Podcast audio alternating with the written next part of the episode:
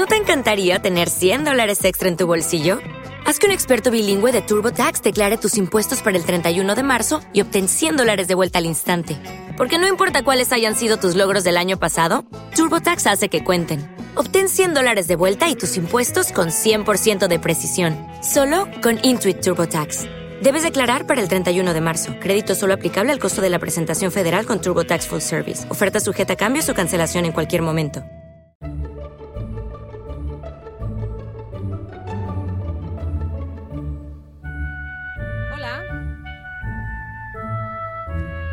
Esto que vais a escuchar es el capítulo 7 de Trasteando en la Escuela, del 19 de mayo de 2017.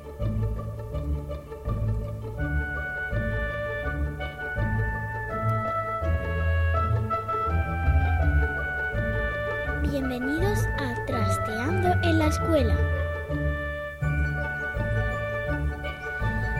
Yo soy Marta Ferrero y este es el podcast que acompaña al proyecto Trasteando en la Escuela. En el episodio anterior tratamos una de las asignaturas que se consideran instrumentales, las matemáticas. Otro de los aspectos que los expertos consideran fundamentales es la comprensión lectora y en los nuevos planes se insiste en visitar la biblioteca escolar, dejar tiempo de clase para leer e incluso hay un estándar que debe medir si el niño lee por gusto.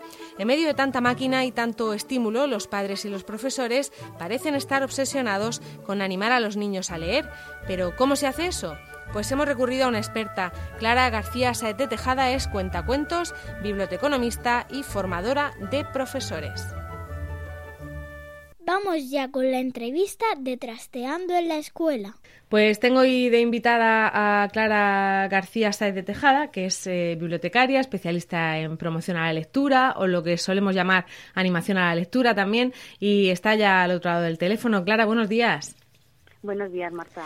Bueno, eh, cuéntanos, ¿cómo, ¿cómo podríamos explicar qué es animación a la lectura? Aunque se entiende el, el, significado, ¿no? Pero, pero ¿qué es exactamente? ¿Es algo que va relacionado con la educación, con las bibliotecas, eh, con las familias, con todo? ¿Cómo, ¿Cómo lo describirías?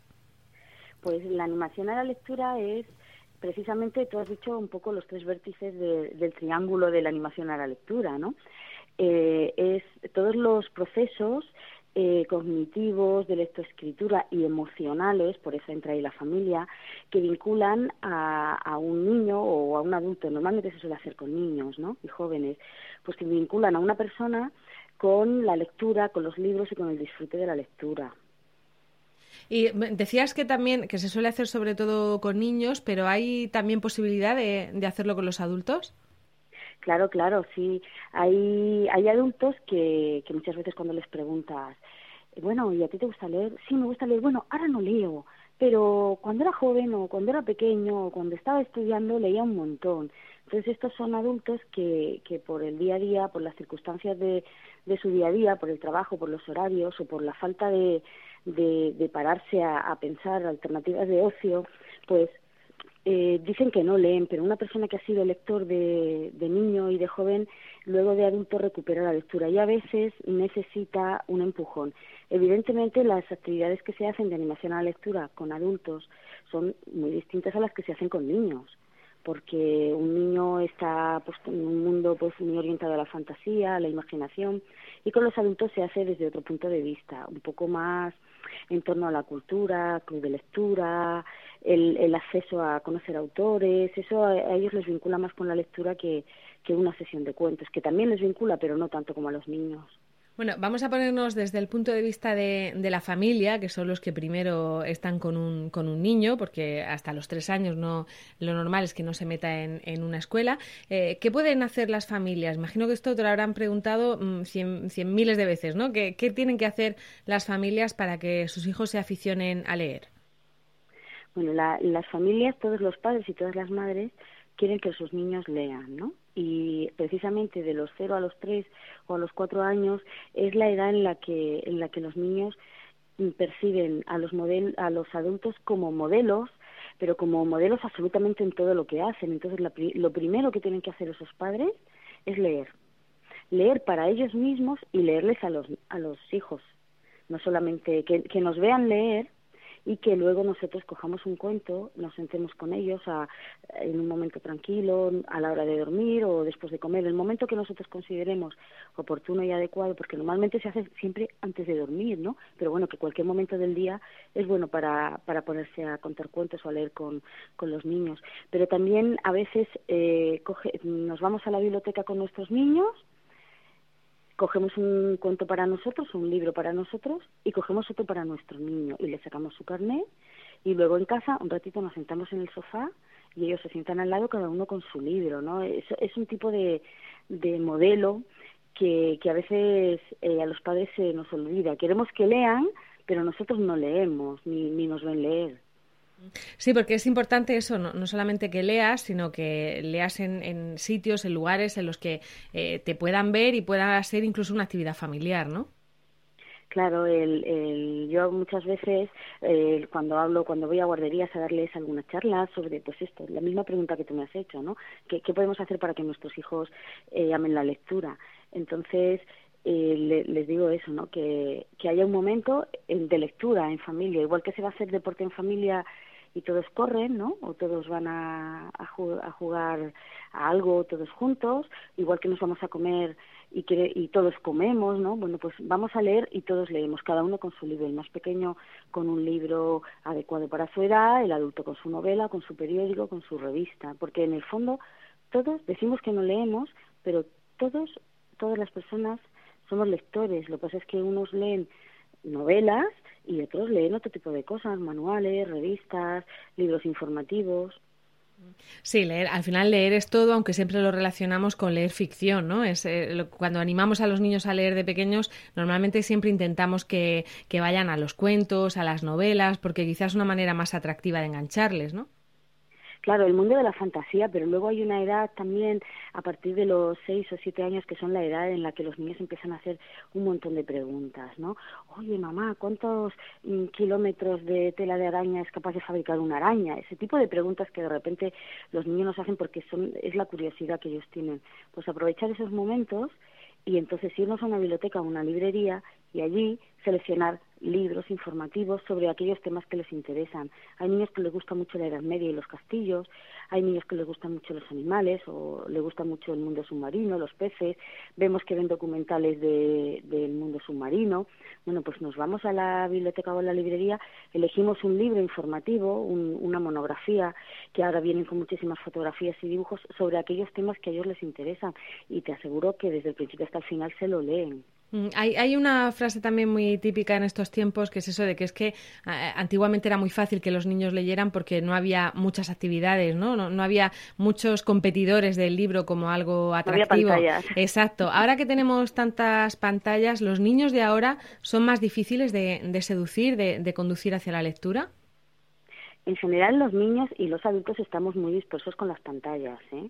Normalmente un niño ve más horas a su madre o a su padre, o incluso a, algunos adultos que le rodean, no solamente su padre y su madre, enganchados a una pantalla, ya sea de la tele, de la tablet o del móvil, ¿no? Y, y, nos ven menos leer, ¿no? Entonces, no se trata solo de que los niños lean menos o dejen de hacer otras cosas o que jueguen menos en un parque porque están enganchados a, a la consola una o dos horas al día muchas veces, ¿no? que es un disparate, pero bueno, se, está normalizando eso, entonces hay que buscar un tiempo para la lectura y hay que buscar un espacio en el que exclusivamente se está leyendo y se apagan todos los dispositivos y que se lea y, y que se haga el, el momento, que, que llegue el momento del clic.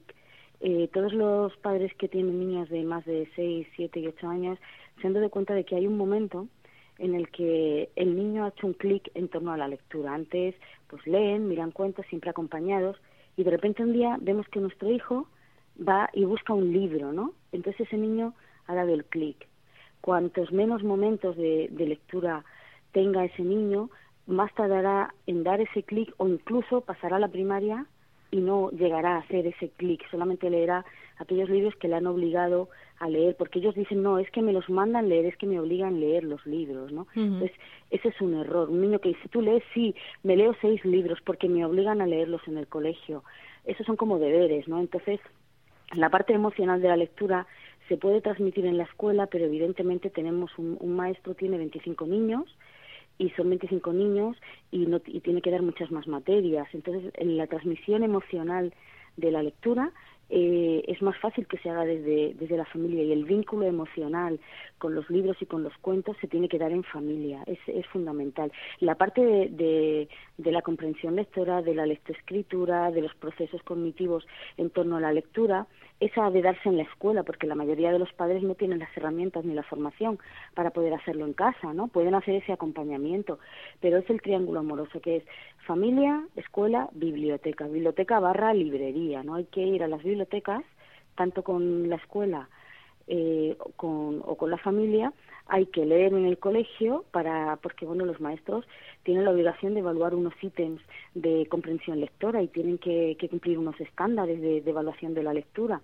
Entonces ellos se encargan de esa parte pero el vínculo emocional tenemos que ser las familias los padres y el, y el entorno afectivo del niño Estás escuchando Trasteando en la Escuela con Marta Ferrero. Hay, hay dos momentos, eh, eh, sabes que a mí me interesa la animación a la lectura y, bueno, y me, da la sensación de que hay dos, dos momentos en la vida de un, de un crío en los, que, en los que puede abandonar la lectura. Uno es cuando tiene cinco o seis años a los niños a los que aún les cuesta leer y los padres se empeñan en que ya lean ellos, ¿no? Y, pierden ese contar el cuento y a veces eh, los niños se desaniman porque para ellos es todavía muy incómodo leer. ¿No? Ahí hay que, ahí hay que seguir contando cuentos.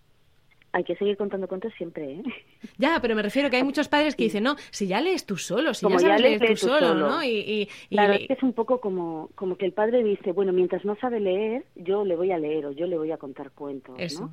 ¿no? Mm. En el momento que ya en el cole nos dicen, bueno, ya van leyendo, la maestra, te reúnes con la maestra de cinco años, y o con la de seis y dice bueno ya es que ya su hijo ya lee solo ya es capaz de leer normalmente es capaz de leer de decodificar pero ese placer de estar escuchando la historia está muy ocupado eh, decodificando el, el, las palabras como para para llegar a meterse del todo en la historia. Entonces necesita ese empujón. Cuando llega la maestra y dice, su niño ya lee, y el padre dice, ahora lee tú, que tú ya lees, entonces el niño puede ver eso casi como, como una pérdida, ¿no? O sea, el aprender a leer mm, desde el punto de vista de la familia, si mi padre me dice, como ya sabes leer, lee tú solo, pues he aprendido a leer y en vez de ganar he perdido ese momento del cuento. Hay que seguir leyéndoles a esa edad. Hay, hay, otro momento que es cuando, que además ahora con los, eh, el plan de estudio nuevo eh, coincide con el paso a la secundaria, que es cuando tienen unos 12 años, eh, ya no es guay leer, ¿no? Entre sus iguales a lo mejor, y, y, a lo mejor no saben pasar al libro juvenil o a un libro que les pueda interesar más, ¿no? Ya no les interesan los cuentos o, esos libros más infantiles y no hay quien les ayude a, a, dar ese paso a los, a los libros más adultos, porque a mí lo que me han comentado muchas veces niños de 12, de 13, años es que los libros que les mandan en el colegio, incluso los de ficción, son muy para que reflexionen sobre el acoso, para que reflexionen sobre eh, la marginación, para que reflexionen y están hartos de reflexionar, ¿no? Dicen, bueno, es que este libro es un dramón o es un rollo. Eh, ahí también los podemos perder, ¿no? Como lectores. Claro, los podemos perder, pero precisamente por lo que hablábamos antes, eh, de que muchas veces en, en, la escuela, como hay tantos contenidos que dar en la escuela, en el instituto, se utiliza el libro de lectura como libro de texto, ¿no? Es decir, yo les mando un libro para leer, pero luego como en tutoría tengo que trabajar el tema del acoso, voy a elegir esta lectura juvenil que aquí en la editorial o en la reseña que me han hecho pone es un niño al que le acosan y así, y luego te dan como un cuadernillo, muchas veces las editoriales te dan como un cuadernillo para trabajar en el aula, sobre el acoso, sobre el alcohol en la juventud, sobre pues todos los problemas que además que a los padres nos asustan muchísimo, de pensar mi hijo ya es adolescente y le va a pasar todo esto ¿no? que le acechan no entonces los maestros también ven también que hay una demanda de, de trabajar esos temas no y el currículo los incluye muchas veces. Entonces se utilizan esos libros y los escritores y las editoriales lo saben. Claro, saben que eso vende, ¿no? Claro, claro, saben que, que aparte como lo decide el maestro, que no lo decide el niño, pues el maestro el que dice, vamos a ver este libro y entonces, bueno, pues los, los, se editan los libros y en cada clase se, se venden 25 ejemplares, las editoriales viven de vender libros, ¿no? Y evidentemente van a vender lo que les demandan. Pero claro, ahí e, ese tipo de libros es más casi un manual, un libro de texto si el niño tiene una buena base, una buena consolidación lectora, con un vínculo emocional, que es el que hemos hablado, el niño, cuando llega a ser adolescente, puede seguir leyendo o puede dejar de leer. Quiero decir, hay muchos niños que llegan a la adolescencia, bueno, la mayoría de los niños llegan a, la adolescencia, a la preadolescencia, y dejan de hacer las cosas que hacían antes. Si antes se llevaban bien con sus hermanos, ahora empiezan como a discutir y a pelearse o a pasar de ellos. Si antes les gustaba hacer cosas en familia, ahora ya no quieren hacer. Si antes eran buenos estudiantes, ahora parece que intentan escaquearse y hacer los deberes. Si antes no salían, ahora salen. Si antes les gustaba una música, ahora les sale otra. Si antes tenían unos amigos, ahora cambian de amigos. Pues si antes leían, ahora no leen pero luego cuando pasa esa etapa de reafirmación, de, negación de todo lo que, lo que era su vida de niño anterior, luego vuelven a, estabilizarse y vuelven a tener una buena relación con sus padres, con sus más y con sus menos, ¿no? Pues mm, continúan teniendo relación con esos amigos que habían dejado de ir con ellos, vuelven y vuelven a la lectura vuelven a la lectura. Tú misma, Marta, tú, eres, tú siempre has sido una gran lectora, de, de niña, de joven y de adulta. Sí. Tú experimentaste, bueno, yo lo que te conozco, ¿no? Sí, sí, tú experimentaste eh, un, un, cierto alejamiento de los libros eh, durante, durante no, alguna yo no. La verdad es que yo no. Eh, o sea, a mí siempre me ha gustado leer y, y, lo único que fui cambiando de tipos de libros, ¿no? Pero no, no dejé de leer. Pero sí, sí tengo eh, gente alrededor que les ha pasado eso. Que, incluso tengo gente, exacto, tengo gente que de pequeños solo leyeron lo que les obligaban a leer y no han descubierto el, leer por placer hasta que ya han, salido, a lo mejor en la universidad o, o, después de, de, estudiar. Pero y, y me resulta curioso porque muchas veces es porque los libros que les han obligado a leer eran un truño. porque, porque evidentemente es un maestro eligiendo un solo libro para 25 niños. Claro. Y es imposible que en esos 25 niños a todos les guste ese libro. Es, es complicado, sí. Claro, yo yo soy una devoradora de libros, de pequeña era devoradora de libros que, que, me los leía dos y tres veces, porque no había más libros en casa y, o, no salíamos a la biblioteca cuando yo tenía que salir, porque vivíamos en Pamplona, llovía mucho y no siempre se podía ir a la biblioteca porque estaba nevando o lo que fuera, ¿no? Entonces yo me volví a leer el mismo libro, ¿no? Y, y, y luego en la adolescencia recuerdo haber tenido un año y medio en el que apenas leía y luego de repente reencontrar encontrar Stephen King Sí, te enganchaste otra vez por ahí. 16 años y volver a ser devoradora de libros y luego pasar, por supuesto, a otro tipo de lecturas, ¿no? Si hay una buena base y hay, una buena relación afectiva con el libro y de comprensión lectora y, bueno, y una madurez lectora, eh, puede pasar que abandonen la lectura y luego la retoman, luego la retoman porque tienen la base, tienen la, la base adecuada. Por eso es importante eh, hasta durante toda la, la primaria que hagan ese clic hacia la lectura con el vínculo emocional que se hace desde la familia. Y sobre todo que aunque en ese momento no sepan qué leer, si les hemos llevado a bibliotecas o a librerías, ellos saben dónde pueden encontrar información y dónde pueden encontrar ejemplares, ¿no? Dónde pueden eh, leerse las solapas de los libros o ver cuál, cuál les puede gustar. Y ya eh, para terminar, que, se nos está pasando el tiempo, hemos hablado de esa conexión emocional que pueden hacer las familias, hemos criticado, entre comillas, a los profesores por mandar a veces libros eh, pensando más en el tema que en la calidad literaria o en que les puedan enganchar. ¿Qué consejo les podríamos dar a los, a los profesores para que, para que en clase también animen a la lectura y no y no se centren tanto en, mandar libros útiles, ¿no? O, que, pueden servirles para tratar un tema.